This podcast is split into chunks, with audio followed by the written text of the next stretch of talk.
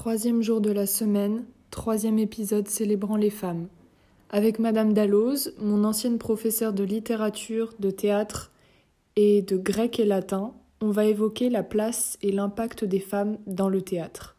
Allez, en scène.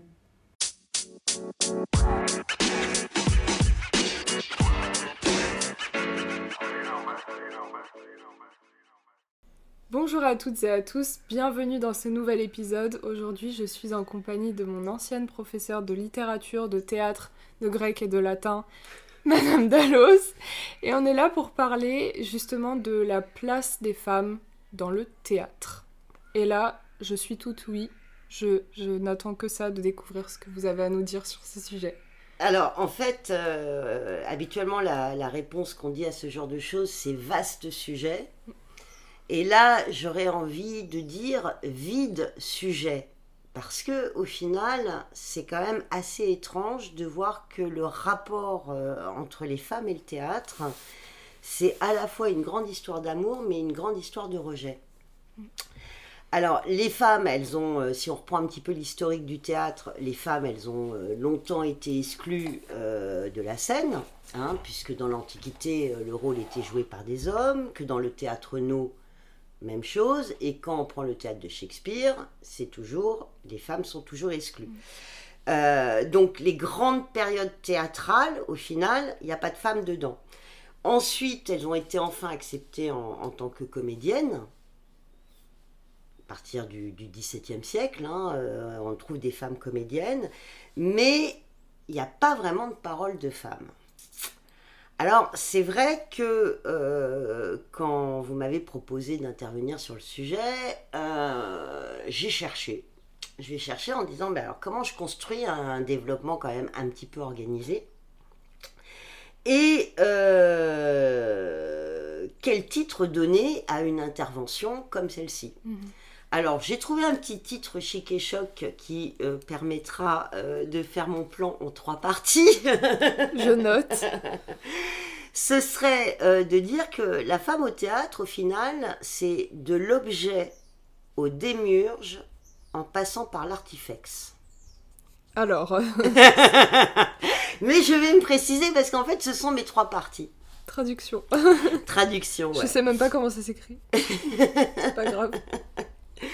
Donc, si on part de l'idée de, En fait, ce qui, ce qui j'ai dans ma tête, j'ai cherché, j'ai cherché, et pour trouver mon plan, en fait, ça a été de partir de la chronologie et de l'histoire du théâtre. Mhm.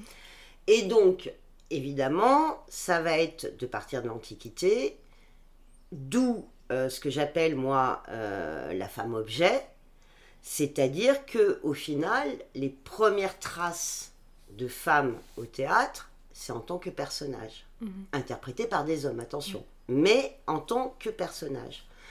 Tout du moins dans le théâtre occidental, si on prend le théâtre grec, mais je crois, puisque de toute façon, si on se réfère euh, au no, etc., je pense que c'est la même chose dans le théâtre japonais et euh, dans les autres sortes de théâtre, comme le théâtre indien. De toute façon, la femme, si on prend le katakali, euh, c'est une technique masculine, de mhm. toute façon à la base. Donc je pense dire, ne pas trop m'avancer en disant que dans tout le théâtre, la première trace de femme, au final, ça a été le personnage.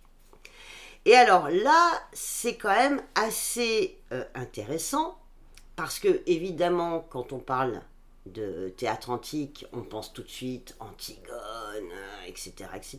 Et alors, il y en a évidemment d'autres, mais j'ai envie de dire que celle qui ressort peut-être le plus, c'est quand même Antigone, et que Antigone, c'est quand même sacrément un personnage important, qui tient un discours clairement grandiose.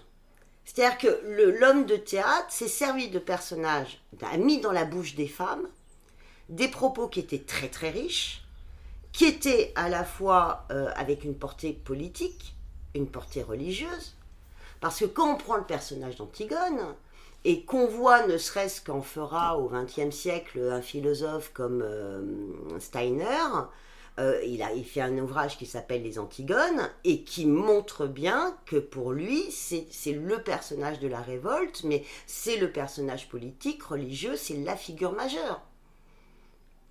Donc c'est ça qui est assez génial, c'est de voir que des hommes de théâtre dans l'Antiquité ont fait parler les femmes pour leur faire dire des choses qui, étaient, qui avaient de l'importance. Mm. Alors on le retrouve aussi, ne serait-ce qu'il suffit de dans la comédie grecque, Hein, euh, si vous prenez euh, l'Assemblée des femmes, l'Assemblée des femmes, c'est quand même la grève du sexe pour que les hommes ne fassent pas la guerre. C'est quand même génial. C'est Aristophane. Enfin, je veux dire, c'est le truc de fou. C'est euh, et, donc, donc vraiment la dichotomie entre une place dans la société où la femme n'est rien et une place dans la littérature, mais ça j'ai envie de dire qu'il n'y a pas qu'au théâtre au final, parce que quand on prend toute l'histoire de la littérature, on s'aperçoit que les personnages féminins incarnent des, énormes valeurs, alors que dans la société, euh, que dalle. Mm. Donc ça, c'est ça, c'est assez, euh, assez intéressant. Donc c'est intéressant, je, trouve, de voir qu'il y a vraiment un paradoxe entre le, fait que dans la société, la femme, euh, si je reprends des termes que j'ai trouvés sur un article qui était assez intéressant, euh, un être de soumission auquel la société machiste a si souvent voulu réduire la femme, et en même temps donc de voir que dans la littérature il y a une contradiction puisque euh, ce deuxième sexe, au final, est grandiose. Je vais me permettre d'intervenir en fait parce que ce que vous dites me fait penser à un livre que j'ai fini de lire vendredi soir, qui est euh, Une chambre à soi de Virginia Woolf. Mhm. Et en fait, euh, justement, le comment dire, l'essence de ce livre, en fait, c'est, euh, il me semble, au moment où on lui avait demandé d'intervenir, de faire une conférence à Cambridge, je crois, sur les femmes et la littérature. Et justement, dans son essai, elle parle de du fait que bah déjà elle avait pas beaucoup de choses à dire en tant que pour, pour, parler de femmes autrices parce qu'il y en avait pas beaucoup.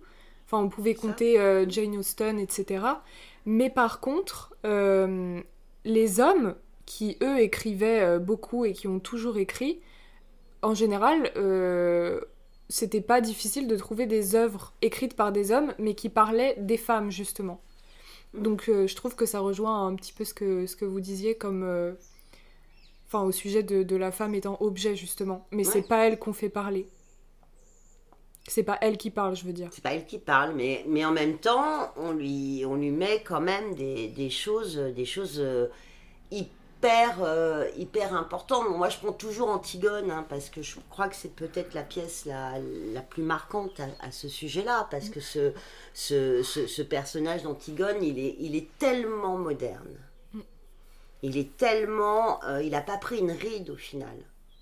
Et il a tellement inspiré euh, justement des réécritures, alors de, de, au théâtre par exemple, mais euh, bon, moi, je, je, prends toujours euh, George Steiner parce que son ouvrage, il est, il est, hyper intéressant à ce sujet-là.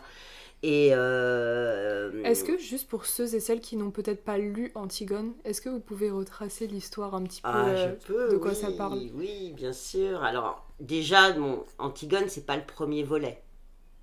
C'est pas tout ça, c'est on est dans la famille des Labdacides. Donc il faut savoir que dans le théâtre grec, il y a deux grandes familles maudites. Il y a les Atrides, alors c'est Agamemnon, euh, Électre euh, et toute la clique, hein, donc qui donnera d'ailleurs euh, évidemment des, pièces comme Électre. Et puis il y a la famille des Labdacides. Et la famille des Labdacides, tout part de, de Laios, enfin, et puis même euh, avant Laios, mais bon, euh, le premier à commettre une faute du bris, puisque dans le théâtre grec, c'est toujours la fameuse faute de démesure, de, vouloir rivaliser avec les dieux. Euh, il ne pouvait pas avoir d'enfant, il arrive enfin à pouvoir en, avoir un, mais il va voir la pitié qui lui dit bah, ton, ton enfant tuera, te tuera et tuera son père et couchera avec sa mère. Donc Laios, voulant euh, justement que ce destin ne s'accomplisse pas, va faire abandonner son, fils, enfin demande à ce que le fils soit tué, mais le serviteur qui a pitié du bébé pleurant et gesticulant va simplement euh, l'accrocher à un arbre. Voilà. Ces paroles sortant de, vo- de votre bouche me font rire. en fait. je, je sais pas pourquoi, mais. Donc, Vlatipa, qui est un autre berger qui passe par là, qui entend euh, les cris euh, du, du mioche et euh, qui défait donc le, Le lange. Le lange. Enfin, c'est pas le lange parce qu'en fait, il a été accroché par les pieds, d'où son nom. Oedipus, celui aux pieds percés. Enfin, il y a deux, il y a deux, euh, il y a deux, euh, deux traductions, mais euh, Oedipus, c'est celui qui a les pieds gonflés. Œdème, ça vient de là. Hein. Édipe et œdème, c'est la même racine. Donc, euh, et ouais. Donc, le petit, euh, il ramène ce berger qui a trouvé l'enfant, euh, le ramène euh, à Corinthe, où là, il y a le, le roi et la reine qui, eux non plus, pouvaient pas avoir d'enfant, qui sont ravis d'élever, d'élever le, d'adopter le, le petit. Édipe, qui s'appelle Édipe puisqu'il avait les pieds enflés, justement. Et euh, quelques années passent, un soir de franche bre- be- beuverie, parce qu'à l'époque il n'y avait pas de confinement, donc il pouvait boire tranquillement. Euh, il se fait traiter de bâtard euh, par, ses potes, donc il n'apprécie pas trop. Il pose des questions à ses parents. Ses parents lui disent Mais non, t'inquiète, c'est rien, tatati tatata. Bref, il décide d'aller voir la Piti. Donc il va à Delphes, il va voir la Piti, et la Piti lui dit euh, Bah, tu tueras ton père et tu coucheras avec ta mère. Donc euh, là, pareil, Édipe euh, commet une faute du bris à son tour, puisqu'il ne veut pas que ce destin se réalise, donc il part. Et à la croisée d'un chemin, alors qu'il venait d'avoir son permis de conduire et qu'il savait qu'il fallait donner la priorité à droite, Vlatipa qui croise un char, il se trouve que, mais ça il ne le sait pas, c'est Laios, le roi de Thèbes, donc son vrai père, qui en tant que roi des veut avoir le passage, Édipe lui dit ça va pas, non, euh, c'est moi qui ai priorité, bref, s'ensuit une bagarre et Édipe tue son père. Mais il sait pas que c'est son père. Et il arrive à Thèbes.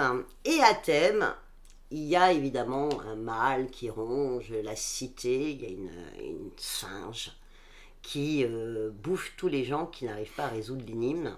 Et euh, donc, euh, Vlatipak Oedipe euh, se dit tiens, ça pourrait, être, ça pourrait occuper mon après-midi. Puis surtout que le premier prix, c'est d'épouser la reine. Et il se dit c'est euh, pas mal quand même comme prix. Donc, euh, il va voir la sphinge. La sphinge lui pose la fameuse énigme euh, qui a quatre pattes le matin, euh, deux pattes le midi et euh, trois pattes le soir. Et d'où d'ailleurs, c'est pas des pattes, c'est des pieds. D'où d'ailleurs l'autre étymologie de d'Édipe, parce que c'est celui qui connaît l'énigme des pieds, puisqu'il va répondre l'homme. Quatre pattes, c'est un bébé. Deux pattes, c'est un homme. Trois pattes, c'est un vieillard avec une canne. Ah Ah, ok. très fort. Donc, bingo, euh, il n'y a plus de mal dans la cité, puisque effectivement euh, la sphinge euh, est anéantie. Édipe, donc, accède au trône, épouse Jocaste, ils vécurent heureux et eurent Et beaucoup d'enfants, et en l'occurrence, Antigone, Ismène, euh, et Théocle et Polynice. Quatre enfants. Deux garçons et deux filles. Parfait, parfait, parfait. Donc la suite des événements, euh, Vlatipa que de nouveau il y a un mâle qui ronge la cité. Déjà, ça commence bien. Ouais, voilà. Donc, euh, Vlatipa qui a un mâle qui ronge la cité. Donc, tout le monde va voir euh, Édipe pour lui demander euh, Tu as euh, autrefois déjà sauvé la cité, donc euh, fais ton rôle de roi, sauve de nouveau la cité. Et Édipe va mener l'enquête. Sauf que cette enquête, évidemment, va lui faire découvrir la vérité. Et ce qu'il se passera, c'est que sa femme, qui est plus intéressée, évidemment, comprend avant lui ce qui se passe, donc va s'enfuir dans le palais, puisqu'on n'a pas le droit de représenter sur scène les scènes de meurtre, et va se pendre avec sa ceinture, et Édipe, voyant ça, va se crever les yeux avec euh, la broche de sa femme. Créon, qui est donc le frère de Jocaste, donc la, femme, la femme et mère d'Édipe, va obtenir le trône par, euh, par intermittence en attendant de, euh, de, de- de prendre une décision. Et sa décision va être vite prise.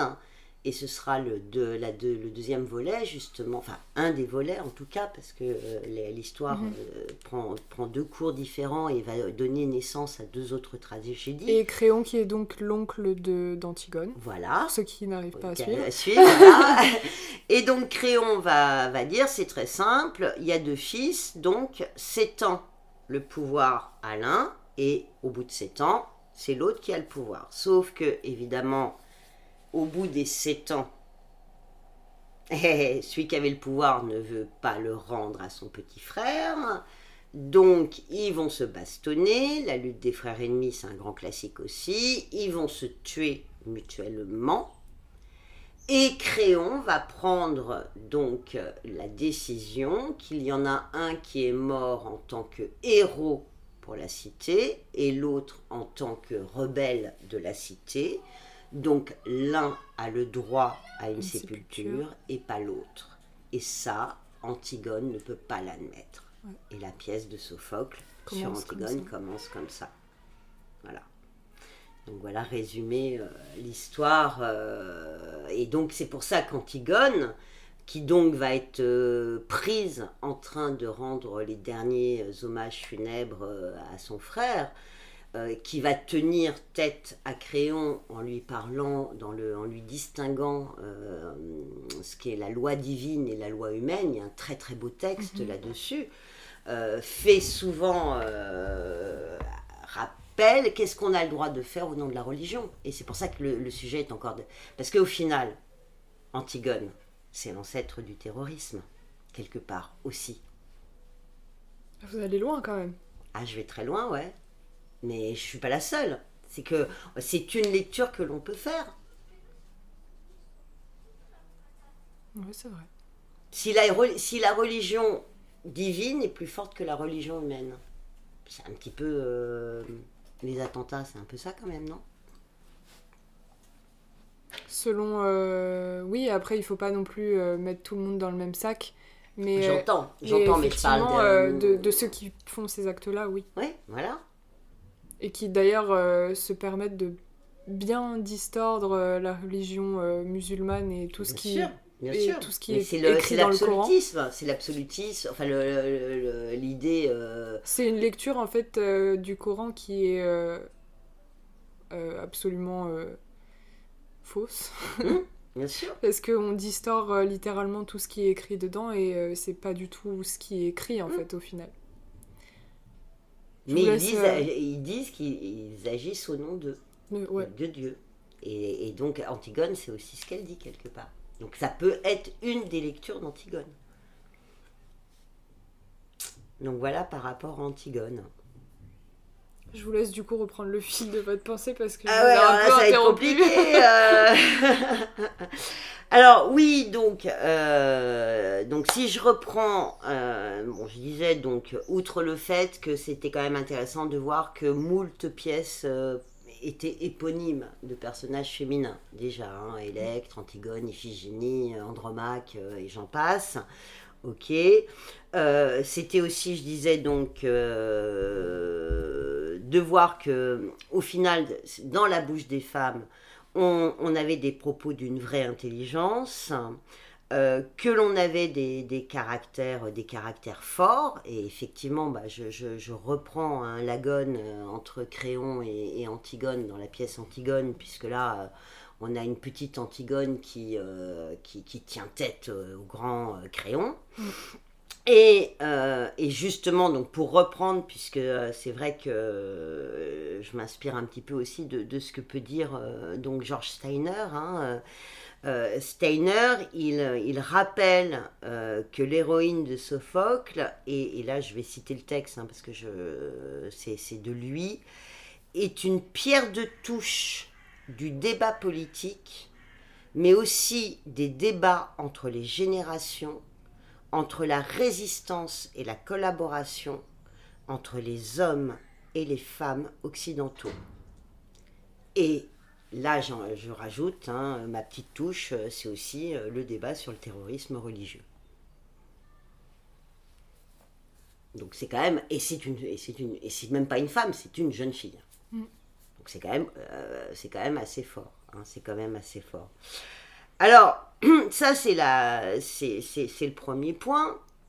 Ceci étant dit, quand on étudie de plus près quand même, parce que c'est vrai qu'on a toujours l'idée euh, des personnages, des, des pièces éponymes avec des personnages féminins, mais là j'ai quand même été voir un petit peu des stats, et euh, si l'on en croit la, la conservatrice archiviste de la comédie française, ce qui est quand même pas n'importe qui, euh, elle a quand même sous sa, sous sa coupe euh, quelques 3000 pièces du répertoire, quand même. Hein.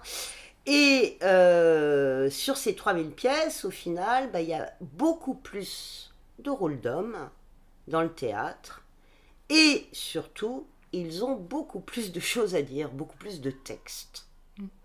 Et là, c'est. euh, Et. euh, ça veut donc dire que euh, il y a moins d'héroïnes que de héros. Et ce, quand on y regarde encore de plus près, eh bien, les, personnages féminins, ce sont des faire-valoir de héros agissants.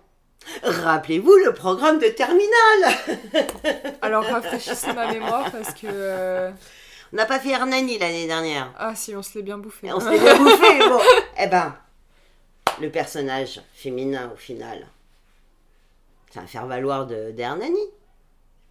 Ouais. Voilà. Voilà. Ouais, carrément. Mais oui, carrément.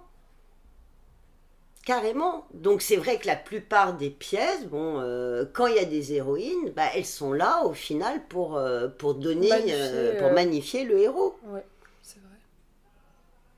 Eh ouais. Donc c'est assez intéressant de voir ça. hein, euh. Alors, ce qui va en fait euh, révolutionner, j'ai envie de dire, les rôles féminins, ça va être justement euh, la, la montée en, en puissance de la mise en scène. Donc le XXe siècle.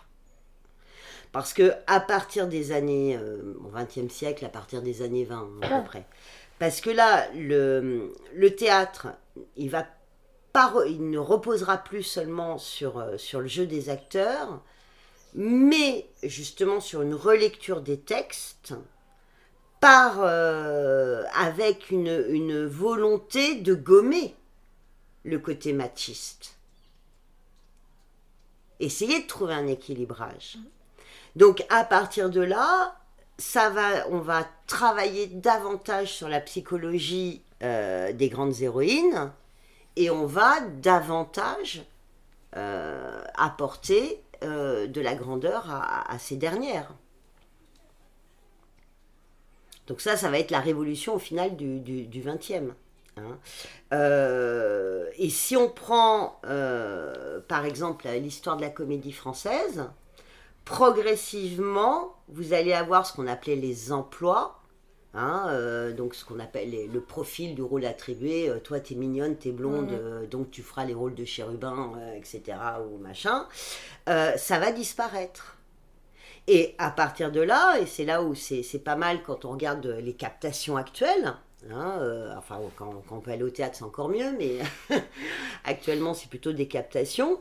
Euh, si, si on prend par exemple, alors c'est un exemple parmi tant d'autres, hein, mais euh, Podalides en 2008, il a fait un super Cyrano de, de Bergerac. Vraiment une, un truc euh, très très bien. Et euh, au lieu de, de choisir euh, en Roxane une jolie petite blondinette euh, bien propre sur elle, angélique, comme on pourrait se l'imaginer dans le. voilà, bah pas du tout. Lui, il prend une fille gracile qui s'appelle Françoise Gillard. hein, et c'est pas du tout l'image, à la rigueur, qu'on peut s'imaginer. À laquelle on pourrait s'attendre. Exactement. Exactement. Donc ça, ça va être un travail qui va, euh, qui va se faire, mais qui va se faire quand même par des hommes, ceci étant dit. Ce que vous disiez tout à l'heure, ça me fait penser à, à un podcast que j'ai écouté il y a pas longtemps qui parlait de de la place des femmes dans les médias. Et en fait, euh, ça me faisait penser justement au fait quand vous disiez que euh, les femmes avaient moins de, de temps de parole que les hommes. En fait, on le constate encore aujourd'hui dans les médias Euh, on pourrait, euh, on pourrait comparer un plateau de télévision un peu à une scène et on remarque que les, les hommes parlent beaucoup plus longtemps que les femmes. Euh, en tout cas, c'était le cas encore il y a quelques années. Peut-être que ça change aujourd'hui. Je, je m'en rends pas spécialement compte parce que je regarde plus du tout la télé. Alors en même temps, mais là je vais faire de l'humour à la Dalloz, hein, comme d'habitude. euh, en même temps, parfois c'est pas plus mal parce que euh, quand on pense à Sibeth, par exemple, notre chère. bon, ouais, ouais, vaut mieux qu'elle ne parle pas. Hein. Oui, c'est vrai qu'il y en a certaines, bon, on aurait, on n'a pas spécialement envie de, de les entendre s'étaler, mais ce que je veux dire, c'est que, c'est que ça, ça se cantonne pas uniquement au théâtre, en fait, j'ai Mais l'impression. bien sûr, bien sûr, mais il Mais suffit même dans de la vie de reprendre. tous les jours, en mais fait. euh, dans la vie de tout non mais puis il suffit de reprendre alors c'est là on s'écarte du sujet mais euh, c'est tellement euh, c'est tellement enfin moi c'est des c'est toujours des discours qui me qui me donnent la chair de poule il y a, il y a deux femmes euh, politiques que je trouve extraordinaires et qui ont, qui ont fait des discours tellement beaux c'est évidemment Simone Veil pour la loi pour l'avortement quand elle est à l'Assemblée et euh, Toubira pour le pour le mariage pour tous Ouais. c'est des discours moi qui sont qui sont grandioses, Ouais. qui sont extraordinaires. Mais il faut quand même voir ces pauvres femmes, quand elles se sont fait, mais Toubira, quand elles se faisaient huer, en plus avec Ouais. des arguments ad hominem, mais d'une monstruosité, mais, mais, mais, mais c'est tellement insoutenable de, de, voilà, de lui reprocher. Alors elle était femme, elle était black en plus, la pauvre. hein. Ouais. donc ça faisait beaucoup pour la même personne. Mais, Surtout euh, en France. voilà, mais, mais c'est c'est des, c'est des femmes à qui on a quand même coupé le sifflet, même, mais elles sont allées au- jusqu'au bout parce que c'est des sacrés tempéraments.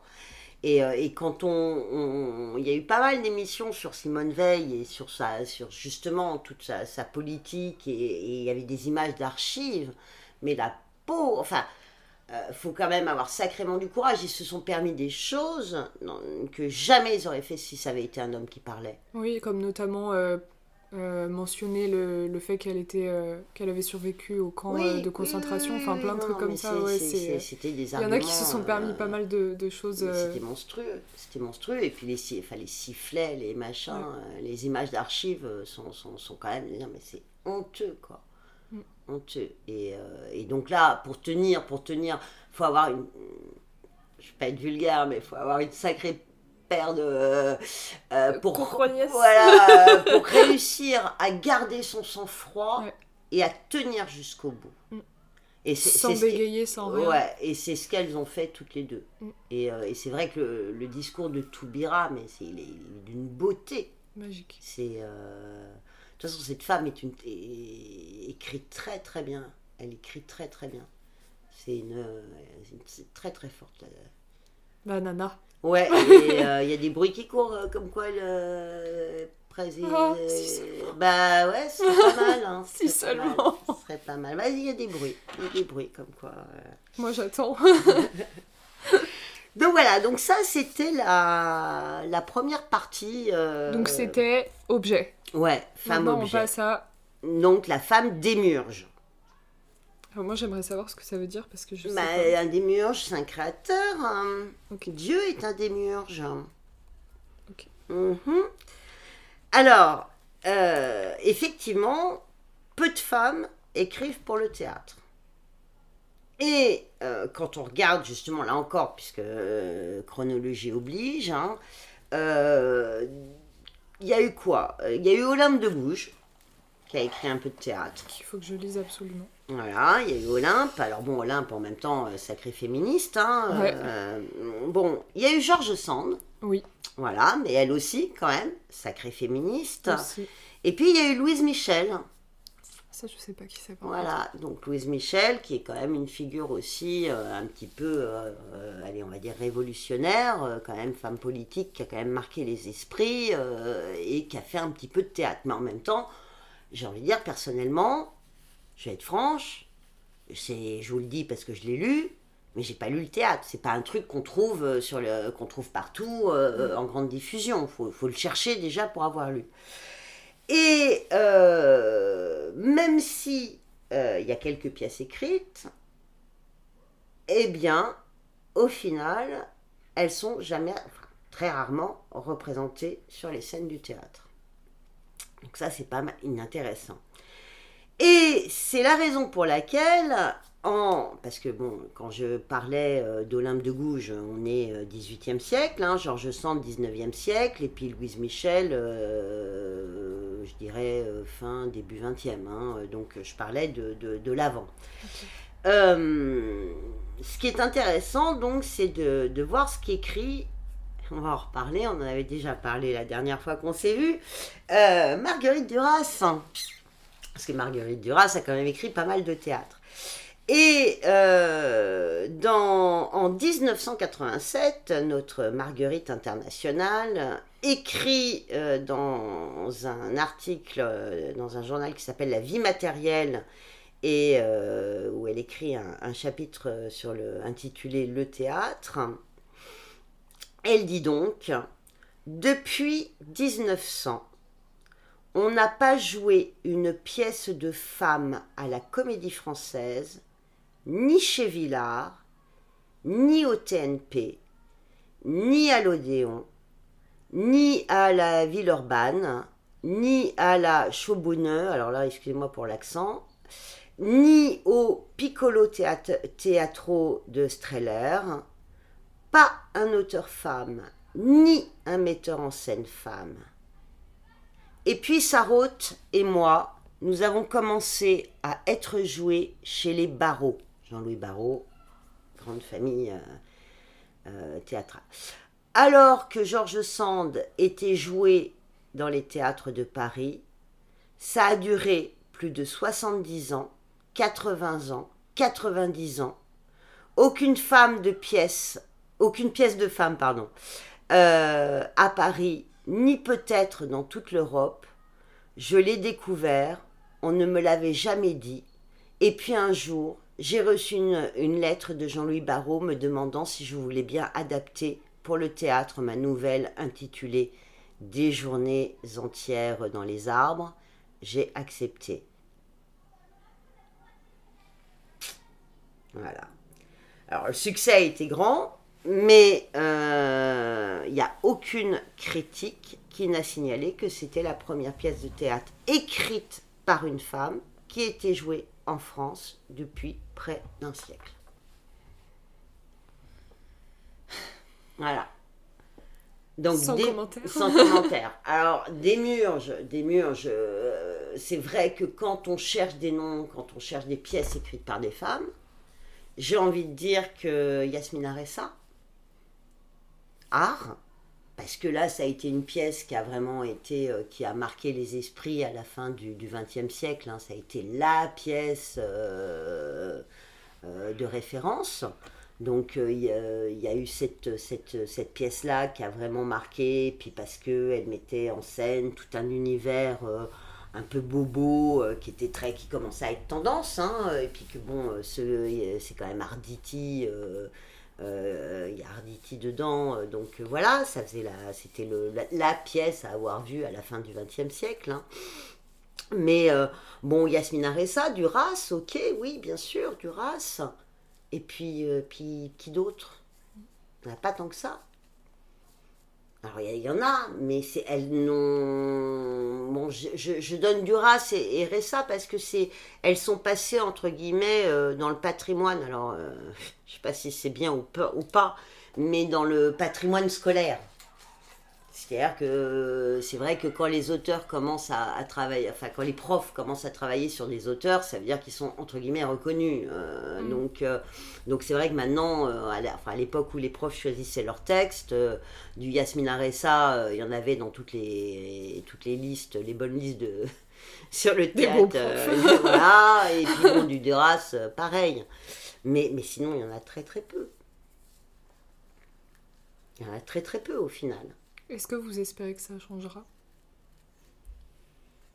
Bah oui, euh, oui, parce que pour, je suis pour la parité, mais euh, bon après, euh, les femmes ont se bouger, enfin se bouger les fesses aussi, j'ai envie de dire. Je sais pas, je pense que, je pense qu'actuellement tout de même, le domaine, il y a quand même suffisamment d'autrices. Euh, On en voit de plus en plus, On en ouais. voit quand même, donc à, à elles de faire du théâtre euh, aussi. ça, c'est- ça peut. euh, Alors, euh, si, j'ai quand même oublié une. je l'ai oublié. Alors là, c'est quand même. Il y a Hélène Sixou. Quand même. Aussi, que j'aurais dû citer. Mais bon, Hélène Sixou, elle aurait pas eu Ariane Nouchkine, elle aurait jamais été montée. J'ai envie de dire. Quelque part. Alors, c'est là où on arrive au final au troisième point la femme artifex. Artifex, c'est créateur, mais dans le côté artisan. Alors, qu'est-ce que je mets derrière ce mot, euh, outre le fait que j'ai voulu faire un truc pompeux Euh, c'est, tout simplement la femme metteur en scène. Ok. Voilà. Euh, et là, et là, et là, eh ben, c'est encore, euh, c'est encore euh, réduire euh, encore plus la donne, parce que, mis à part l'exemple incroyable, extraordinaire d'Ariane Nouchkine, hein, qui quand même a commencé ses créations en 1964. hein, avant 1970, les femmes étaient complètement exclues, ou tout du moins euh, se risquaient très rarement à la mise en scène. Et là, ça se comprend, puisque avant 70, Vous n'y avez pas accès. bah, il y avait pas- et surtout s'il était hors de question qu'une femme gouverne des hommes. Donc, Oui, voilà. euh, donc à partir de là, être metteur en scène, c'est quand même avoir une autorité sur, son, sur sa troupe. hein. Euh, euh, on entraîne, quand on est metteur en scène, on entraîne toute une équipe dans sa propre vision, on lui impose son point de vue parfois. Euh, il, il faut, on, on essaye de, enfin on essaye, on doit s'imposer, on doit euh, justement euh, euh, véritablement bah, gouverner Une troupe. une troupe. Ouais. Et donc, bah voilà, Ça passe mal. ça passe mal. Donc, à part, tout, ouais. euh, alors, à part des, des personnages, euh, des personnages effectivement, hein, comme, euh, comme, euh, comme Nouchkine, qui, a- qui, qui, elle aussi a eu, mais qui en même temps a un tempérament très masculin au final, d'un certain côté, parce qu'elle. alors elle a ce... C'est assez fabuleux, hein, parce que moi qui ai eu la chance quand même d'évoluer un petit peu autour d'elle, qu'il ait vu, euh, qu'il ait vu dans des moments un peu privilégiés, parce que bon, je me, pendant deux ans de suite, euh, j'ai passé le réveillon euh, à la cartoucherie et en fait j'ai fait du bénévolat. euh, j'ai aidé euh, pour, pour préparer euh, tout le, le repas, etc. Et puis, bah, évidemment, euh, j'ai passé ma journée avec Nouchkine. hein, euh, mais elle, elle a une autorité, mais ils sont tous, mais ils sont tous à se pisser dessus dès qu'elle parle, hein, parce qu'elle est très autoritaire. Et puis à côté de ça, elle, elle a une, un côté euh, très maternant, très, c'est ses bébés, hein, ses comédiens, etc. Mais, mais c'est assez, c'est assez fabuleux, c'est assez fabuleux. Mais c'est vrai que euh, il y a, quand on interroge euh, les, gens, comme c'est quand même un métier très masculin, euh, quand, euh, quand un, une metteur en scène femme arrive, euh, que ce soit les régisseurs, les machinistes, bon, ils ont un regard assez ils sont Ouais. perplexes, quoi. C'est forcément pas du mon boulot, quoi. Ouais. C'est forcément pas du bon boulot. Donc, euh, donc voilà, c'est vrai que quand c'est un peu le système de l'entonnoir aussi, hein, c'est qu'on s'aperçoit qu'au final, il n'y a pas, il y a pas des masses, il n'y a pas des masses, euh, tout du moins dans, le théâtre, j'allais dire reconnu. Alors c'est reconnu ne veut pas dire forcément de, qualité, euh, parce qu'il y a des fois des choses en off qui sont, euh, relativement extraordinaires, mais, mais c'est quand même effectivement beaucoup plus difficile pour une femme que pour un homme. On en revient toujours à la même chose.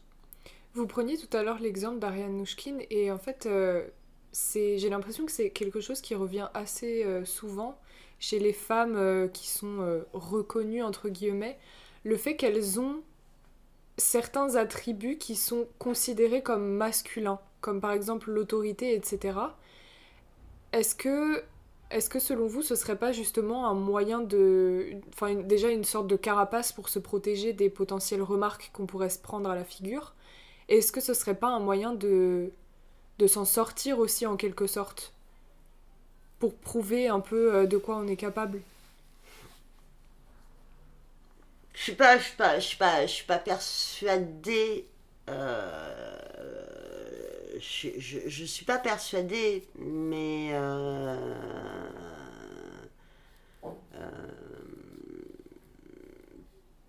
je, je vais pas répondre à la place de Nouchkine. Moi, je, je- après, je la connais pas non plus euh, Personnellement. personnellement euh, pour, pour savoir euh, quel est le, le fin fond de son histoire et pourquoi, pourquoi ce, ce côté ce côté un peu un peu mec dans, dans- sa façon dans sa façon d'être je ne vais pas répondre à sa place Euh, je pense qu'effectivement, enfin bon, ça- on en revient un petit peu, euh, c'est comme George Sand qui s'habillait en homme euh, pour pouvoir, dans, dans les salons du 19e, pour pouvoir avoir sa place, parce qu'effectivement, elle, serait, elle aurait été en, en, en nana, on lui, on lui aurait pas... euh, on, lui aurait pas donné la place qu'elle a, qu'elle a pu avoir, euh, peut-être. Euh, C'est comme le fait qu'elle publie sous le prénom de Georges aussi. oui. Euh, voilà, c'est. pe- Peut-être. Je vous ai posé une colle. Ouais, non, je sais pas, non, je sais pas, c'est délicat de, de répondre la parce que. euh, parce qu'on on en revient après à tout ce, à ce fameux débat. Alors, euh, ça veut dire quoi euh, Est-ce qu'une fille. Alors, on doit. euh, forcément, quand on est une fille, on doit être avec Ouais. une petite robe rose. Et enfin, on en revient à ce débat-là. Et je veux pas rentrer là-dedans parce que c'est. Pour moi, c'est un faux débat. C'est pas. Euh, je pense que tout à chacun, on a tous une part féminine et une part masculine. Enfin, je veux dire, euh, euh, c'est pas parce qu'un type va avoir, euh, va, va prendre soin de, s- de, de- de sa peau qu'il est forcément. Enfin, voilà. Je, enfin, oui, ce que vous voulez dire. pour moi, pour moi, c'est un faux débat ce truc-là. Enfin, on a voulu pendant des années, il a fallu fonctionner comme ça. Alors donc forcément, si une fille était commencée à avoir des des manières un peu euh, à vouloir jouer au foot plutôt que de jouer à la poupée, euh, on, la, on, on allait la, la- la mettre dans une case, ce qui est débile. Enfin, pour moi, c'est débile.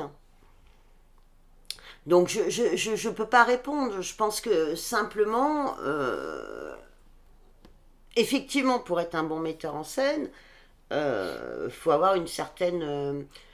faut savoir donner des ordres et, et les donner à- aux hommes et aux femmes.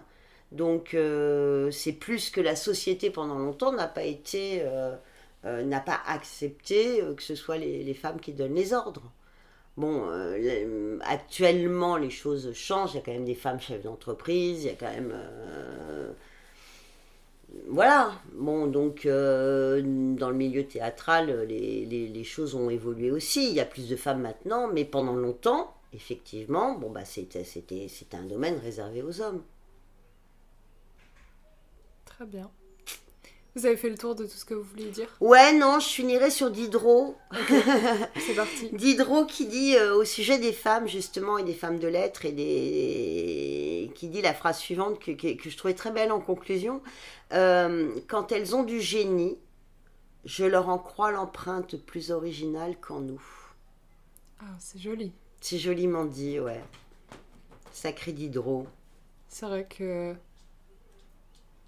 j'avais jamais entendu ce- cette phrase-là. C'est tiré de, de quel... euh, Je, je ne sais pas, je alors suis tombée dessus en cherchant des trucs sur le théâtre Ok. et euh, et- et il y avait cette phrase de, de Diderot. J'ai pas fait la recherche pour savoir d'où elle était tirée, mais, euh, mais je la trouvais assez, je la trouvais assez, assez géniale quand même.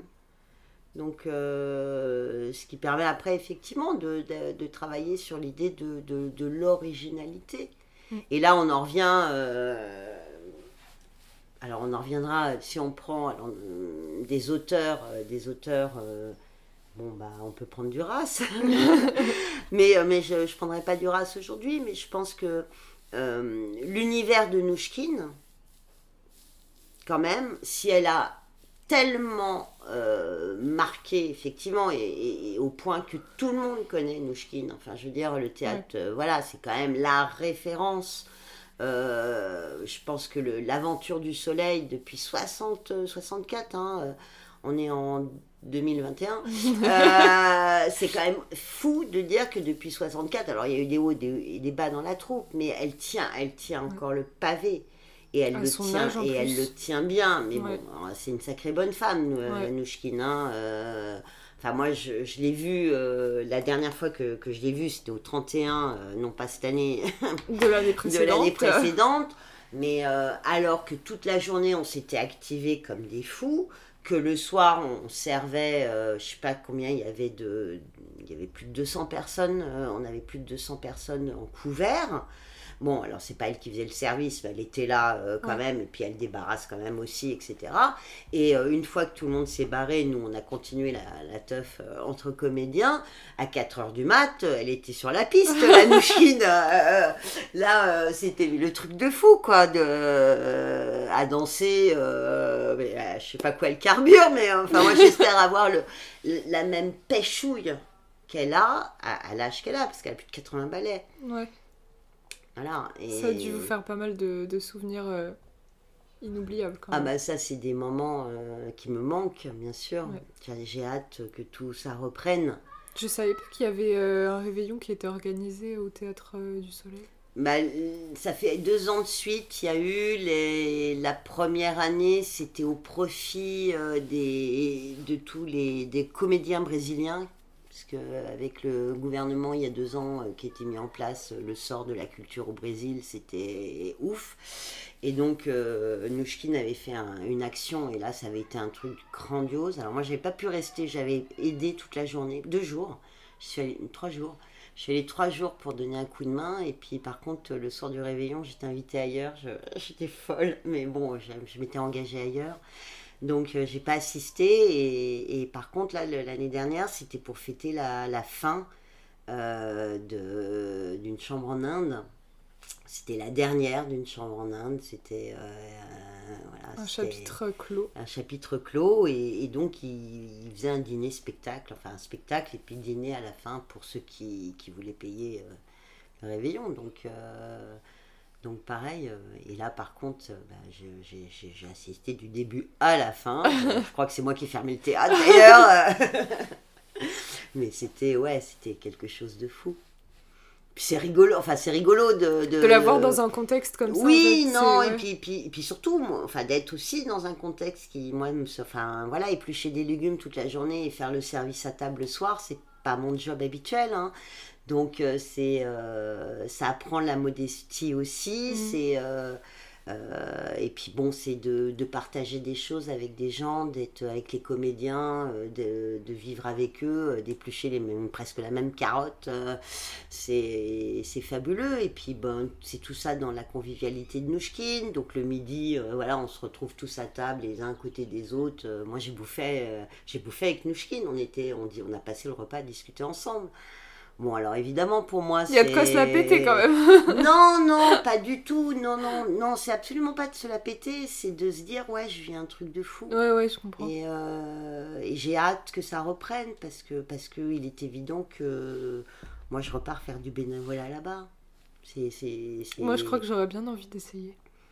Voilà, il faut, faut être introduit, hein. C'est pas tout le monde n'est pas. euh, mais euh, non, c'est un, un truc super, c'est un truc super. C'est une, une très belle expérience de vie.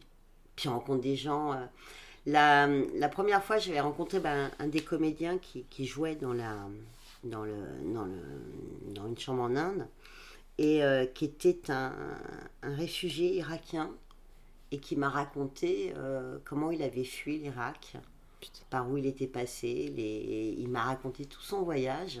Et c'était, voilà, c'est, c'est des moments de vie où on, euh, on rencontre des gens qui ont une, vraie histoire. Une, euh, Qui ont traversé des trucs incroyables. ouais, et puis c'est, c'est tellement enrichissant, enfin, c'est tellement humain, tout simplement, que. Que, non, non, c'est, c'est des beaux moments, ça. J'ai, j'ai vraiment hâte. J'ai envie- vraiment hâte que la, que la vie culturelle reparte.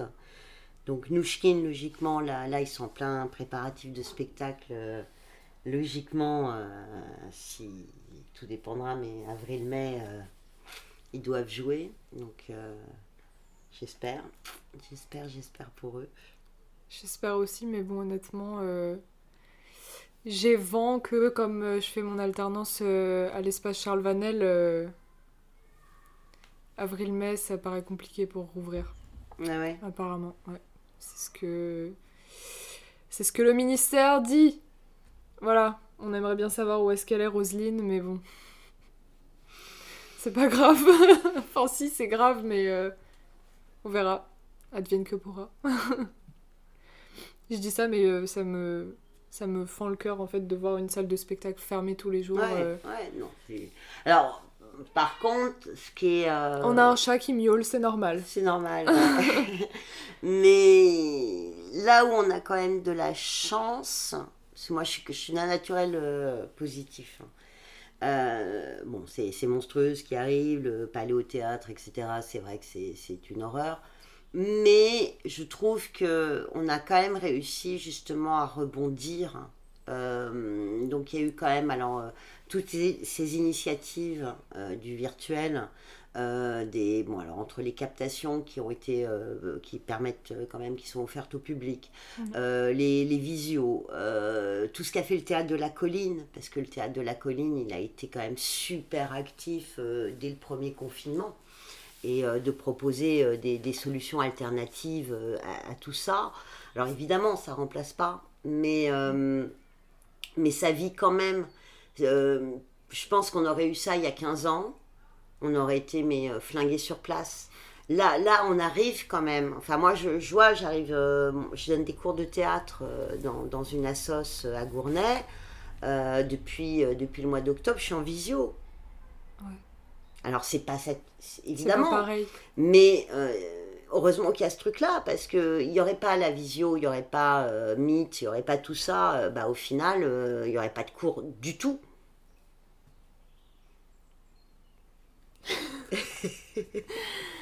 Ouais, c'est clair.